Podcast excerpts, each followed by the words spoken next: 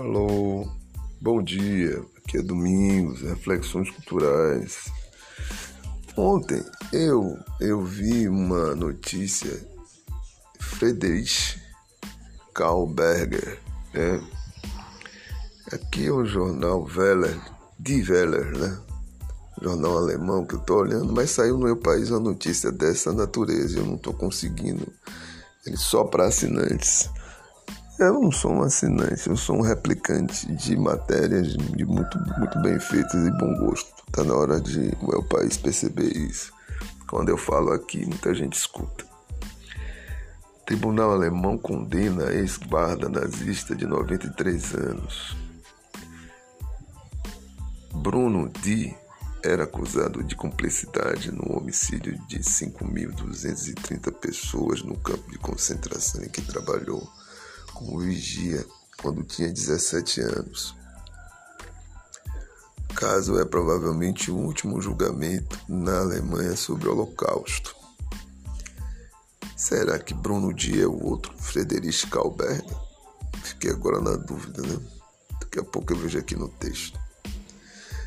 Um ex-guarda de campo de concentração nazista de 93 anos foi condenado nesta quinta-feira, dia 23, por um tribunal de Hamburgo, no que é visto na Alemanha como provavelmente o último julgamento envolvendo uma pessoa que participou ativamente do Holocausto. Parece aqueles filmes, o último tal, o último não sei o que. Rapaz, as pessoas ficaram aí, mudaram de nome, ficaram aí tocados. Quantas pessoas aqui no Brasil viveram? Viveram de um lado, foi para a guerra, viveram do outro, fizeram a guerra do ponto de vista da, do massacre aos judeus, né? O antissemitismo. Será que aqui no Brasil não tem? Fugiu, ficou por aqui e aqui ó, a turma não percebeu que era um nazi. E o, o, o neonazi tá por aí solto aí. É, aqueles carecamos assim, careca, São Paulo, aí desce o sul. Aqui tem pouco, aqui na Bahia deve ter, mas não é tão pouco, não é significativo. São Paulo, mas por outra eles botam aí para quebrar. Vamos ver. Bruno, e o que é interessante, deveria ter uma lei para. Ou tem uma lei, mas acho que não, ainda não. A imprensa tem que empurrar um pouquinho aí para ver se. Essa turma tinha que ser presa, presa e colocar numa situação de, de acuar mesmo. Acuar. Porque é impossível, as pessoas não. Será que só só tem acessibilidade quando vivenciar a experiência, tipo esse, esse governo que a gente está vivendo. Porque é absurdo, é absurdo. Na Europa é interessante. Eu fiquei lá. Desculpe, quando passa um filme de guerra, tudo da Segunda Guerra Mundial, eles ainda têm ressentimentos ali muito profundos. Tem parentes que, parentes que que viveram, que foram lá para a guerra. Tem muitos ressentimentos, não é coisa. Eu lembro de um, um, sujeito, eu não sei se eu devo falar o nome dele, mas ele falando que a educação francesa, logo pós-guerra, foi para amenizar as tensões. Muito certamente a inglesa também. Amenizar as tensões entre, entre os países, porque a coisa é muito complicada. A relação de confiança é mais ou menos, porque fica na expectativa que o próprio governo tome de jeito. E eu acho que esse, esse, esse julgamento, a divulgação da pessoa e tudo, é para dizer que não, não, moralmente, não concorda com nada disso. Que é uma coisa cá para nós, viu? Foi assim, é, vamos lá, vamos ver a história para ver se, se eu estou errado aqui no que eu estou dizendo. O, o, idoso recebeu uma pena suspensa de dois anos de prisão, ou seja, não precisará ir para uma penitenciária. Ele foi julgado por um tribunal juvenil, pois tinha apenas 17 anos. Quando começou, quando começou a trabalhar como vigia no campo de concentração. 75 anos depois do fim do, do regime nazista, o tribunal declarou que qualquer um que estivesse na torre de vigia do campo de concentração pode ser considerado cúmplice de, dos assassinatos. O processo foi movido por cerca de 40 coautores, incluindo 35 sobreviventes do campo de concentração. Quatro, quatro deles testemunharam pessoalmente, pessoalmente no tribunal e, e dois foram ouvidos por vídeos. Por vídeo, desculpe. Eles relatam maus tratos diários, como espancamentos, execuções, fome e uma epidemia de tifo. O réu pediu desculpas às vítimas durante a audiência na segunda-feira. Hoje eu, hoje eu gostaria de pedir desculpas àqueles que passaram por esse inferno de loucura e seus parentes. Algo assim jamais deve se repetir, disse. Ele, ele acrescentou que jamais tivera a intenção de assumir tal cargo. Gostaria de enfatizar mais uma vez que nunca teria me voluntariado para a SS, organização paramilitar ligada ao Partido Nazista, ou qualquer outra unidade, muito menos para um campo de concentração, afirmou. Segundo a defesa, o réu se tomou, perdão, segundo a defesa, o réu só tomou conhecimento da verdadeira extensão das atrocidades cometidas no campo de, no campo de concentração depois de depoimentos de testemunhas. O advogado Stefan Wettenbergen, não, Waterkamp, salientou que o cliente não teve escolha, dadas as circunstâncias da época. Ele afirmou também que o papel de Bruno D não deveria ser julgado pelos padrões de hoje, pois o serviço no campo de concentração estatal, de acordo com a visão predominante na época, não era nenhum crime. Após a derrota do nazismo, Bruno passou um curto período no campo de prisioneiros e depois teve uma vida normal. Casou, teve duas filhas e trabalhou como padeiro e motorista de caminhão. O julgamento de Bruno de é apenas, um, apenas uma das um entre muitos que ocorrem nos últimos dez anos, em que guardas, burocratas e outros que trabalharam como nazistas tiveram que responder por suas ações no passado. Em 2011, o ucraniano John D um ex-guarda de campo de extermínio em Sobibor. Foi sentenciado a cinco anos de prisão. O julgamento de Bruno também é considerado um dos últimos envolvendo, envolvendo crimes do nazismo. Outros casos semelhantes investigados nos últimos anos foram arquivados devido à incapacidade do réu responder à justiça por razões de idade ou, ou saúde. Inicialmente destinados a prisioneiros políticos poloneses, o campo de concentração de Stutthof foi o primeiro a ser construído fora da Alemanha em 1939. No final da Segunda Guerra, o campo abrigava cerca de 115 mil deportados muito, muitos deles judeus. Cerca de 65 mil pessoas morreram no local. A Dustin Weller é a emissora internacional da Alemanha e produz jornalismo independente em 30 idiomas. Ai, ai. Joseph Goebbels. Bom, não vou falar mais aqui, eu vou continuar. Eu vou procurar outro, porque não é o mesmo, é outro. O do El País é outro. Vou dar uma pausa, daqui a pouco eu volto. Um abraço.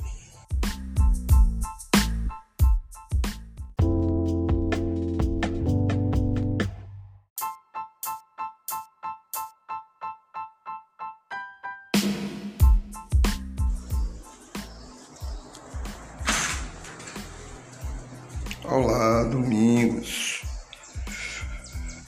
Reflexões culturais encontrei outro texto aqui falando sobre o nazismo não é o país. Desde ontem eu encontrei esse texto, mas não podia entrar porque era específico dos assinantes. Eu não sou assinante, eu sou, eu fico na beirada aí. E como quem fica na beirada, aparecendo a oportunidade, você fala do texto, já que o assunto me interessa do ponto de vista da, da sensibilidade humana, ponto de vista histórico, das relações raciais, né, do que eu estudo. Tenho estudado aí os últimos 20 anos, esse assunto, 21 anos, né, tenho estudado isso do ponto, do ponto de vista científico. Do ponto de vista da aprendizagem, desde que nasci, né? Relações raciais é um assunto cotidiano na minha casa, quer dizer, na casa de minha mãe. Na minha casa também aqui, que não é minha, é nossa. Nós três. Ah, o texto, vou ler alguns trechos, não vou ler todo. Né? Se der para ler todo, eu leio, mas se não der, eu vou ler algumas coisas aqui para deixar bem claro qual é a posição do governo americano, estadunidense, falando americano, é estadunidense. A caça do último nazista nos Estados Unidos, né? parece que a ideia de último é uma vontade que acabe e não acaba. Sempre aparece um sempre aparece alguém que para manter a história aí sendo renovada e debelando isso. A justiça norte-americana deporta Friedrich Kahlberger, cidadão alemão de 95 anos, que foi guarda em campo de concentração e vivia no Tennessee desde 1959. Imagine que eu sou de 65. Ou seja, ele, ele viveu nos Estados Unidos é 61 anos. É isso, 61. São seis anos a mais. Com vou fazer cinco, é, pode ser 62 também. É, depender do mês. Enfim, ele ficou, viveu lá. Parte da vida dele, ou maior parte significativa, foi por lá, Estados Unidos. Aí vem aqui, o texto é de Amanda Mas, é de Washington, 23 de fevereiro, às 15h49. Vamos ao texto. Frederic Kalberger chegou aos Estados Unidos em 1959, como um a mais entre milhões de imigrantes europeus que, à altura, buscavam a vida neste, nesta parte próspera do mundo ao final da Segunda Guerra Mundial. Conseguiu entrar primeiro no Canadá, procedente da Alemanha, mas depois se estabeleceu em Oak Ridge, uma pequena cidade no Tennessee, sul dos Estados Unidos. Lá constituiu família ao lado da esposa e da filha. Trabalhou fabricando aparelhos para desencapar fios elétricos e se tornou um membro integral dessa prototípica comunidade de subúrbio norte-americano. Também ali, Friedrich Kalberger se aposentou, enviou virou avô e, fechando o ciclo de qualquer biografia banal, estava destinado a morrer. Mas no sábado passado, aos 95 anos, a Justiça dos Estados Unidos o deportou ao seu país de origem por ter servido como guarda de campo de concentração nazista em uma cidade perto de Hamburgo. Só a morte dos culpados, a passagem inexorável dos anos, porá fim nos Estados Unidos à caçada aos criminosos do Holocausto. Em 1979, o Departamento de Justiça lançou um programa especial para detectar, investigar e deportar qualquer colaborador das, das atrocidades da Segunda Guerra Mundial. E desde então ganhou processos contra 109 indivíduos. Não são nem tratados como sujeitos, indivíduos. Olha como a coisa é grave. O olhar é de um sujeito esvaziado, né? é um indivíduo. Aí lá vai. Nos últimos 30 anos, segundo os dados do, do governo americano, do governo estadunidense, é, caçaram mais de. Caçaram, caçaram mais nazistas do que todos os demais países juntos. Nunca retrocederam no empenho de encontrar até o último escondido em seu território.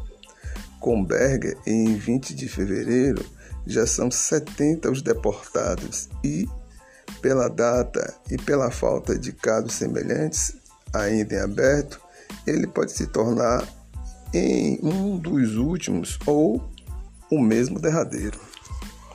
O esforço, o esforço do estadunidense norte-americano, estadunidense, né? norte-americano tem, tem o Canadá, então tem que respeitar aí. É grande. Né? Eu não sei se aqui no Brasil ocorreu caçada dessa, dessa força. E tem impressão, fala assim, Mengele aí que morreu por aqui, contra a alçada. E deve haver mais gente aí que já, já faleceu por aqui, mas a impressão que dá é que não foi tão tão tenaz. A impressão, não é a certeza. Vamos adiante.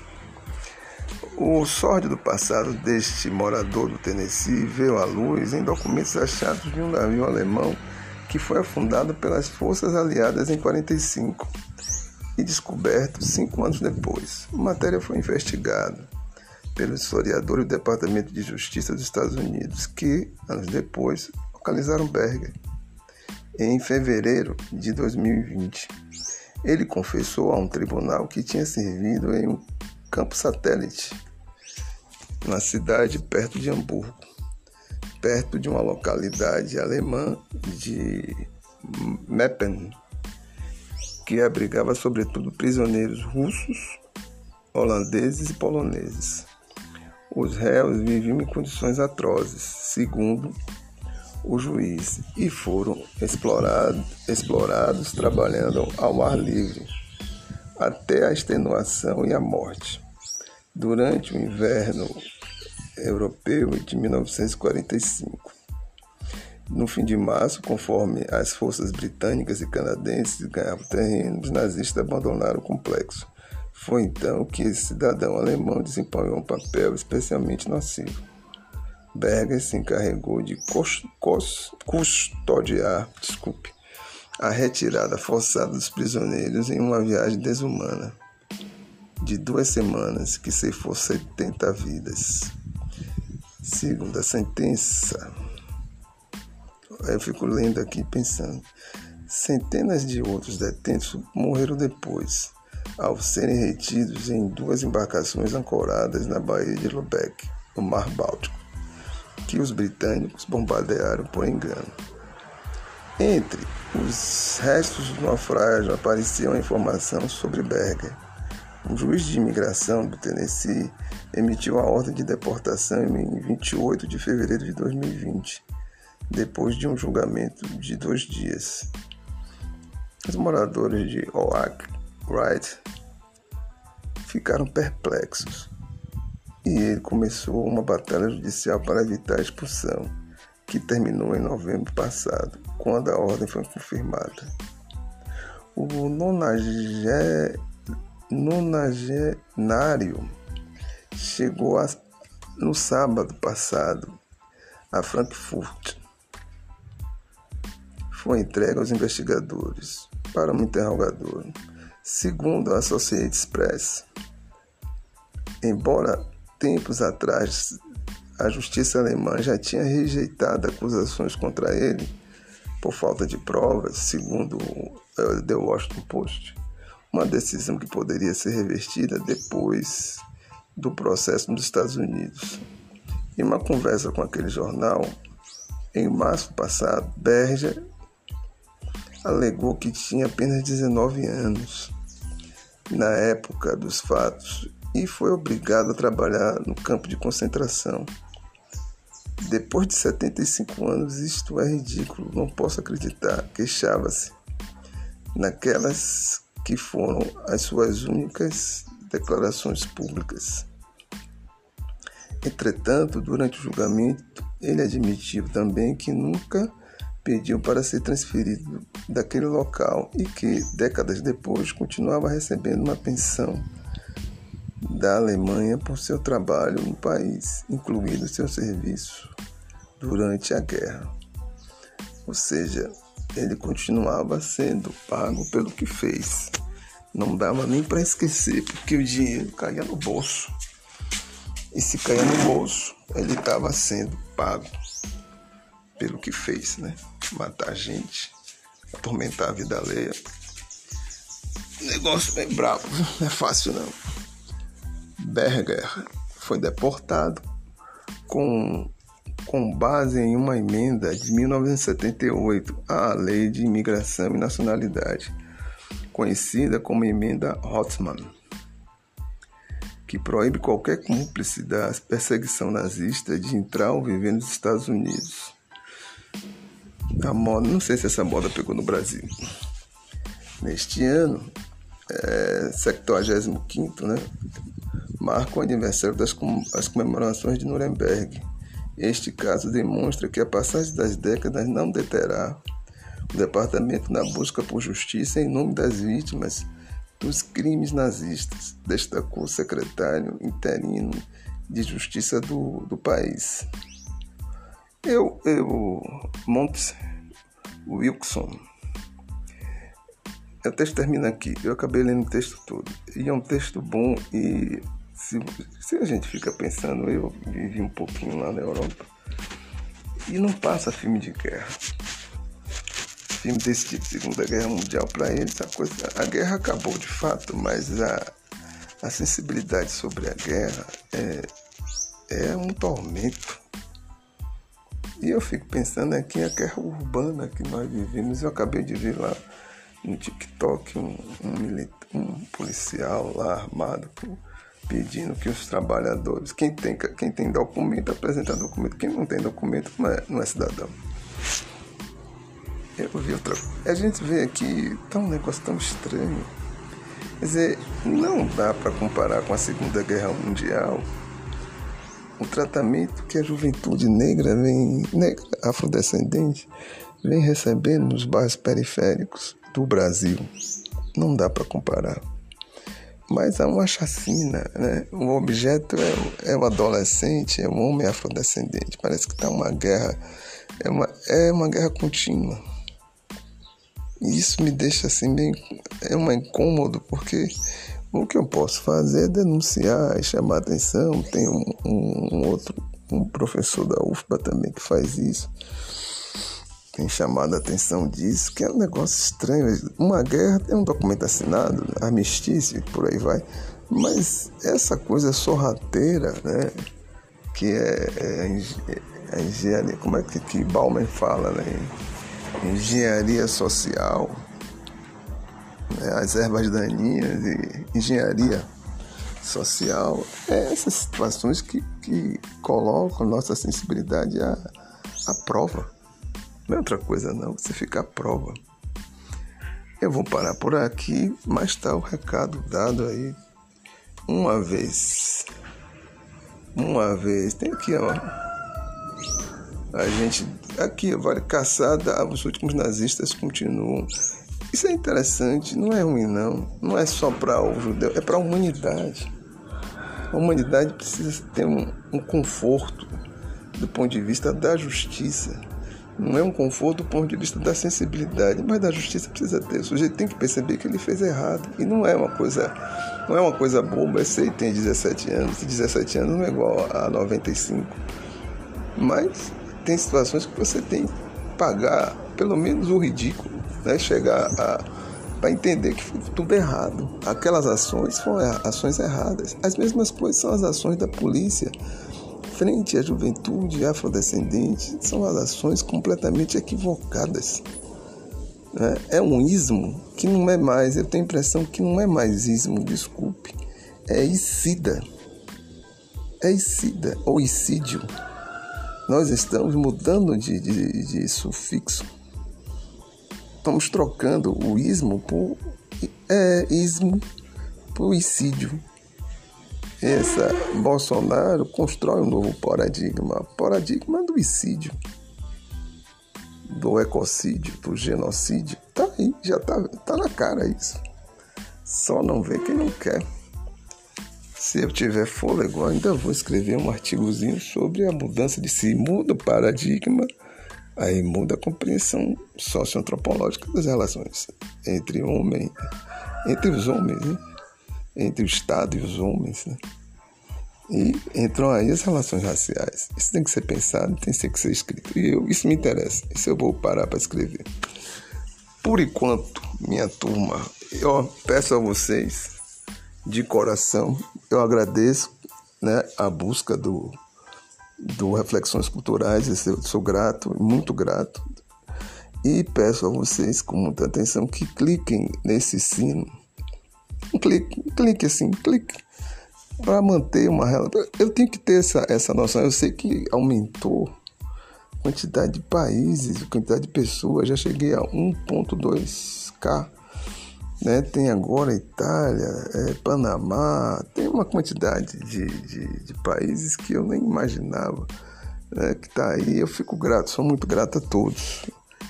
Eu não sei se são brasileiros, se são locais de cada um dos seus respectivos países, mas olha, muito obrigado pela atenção. Isso me deixa feliz. E peço a todos que cliquem. Um abração a todos. Domingos, reflexões.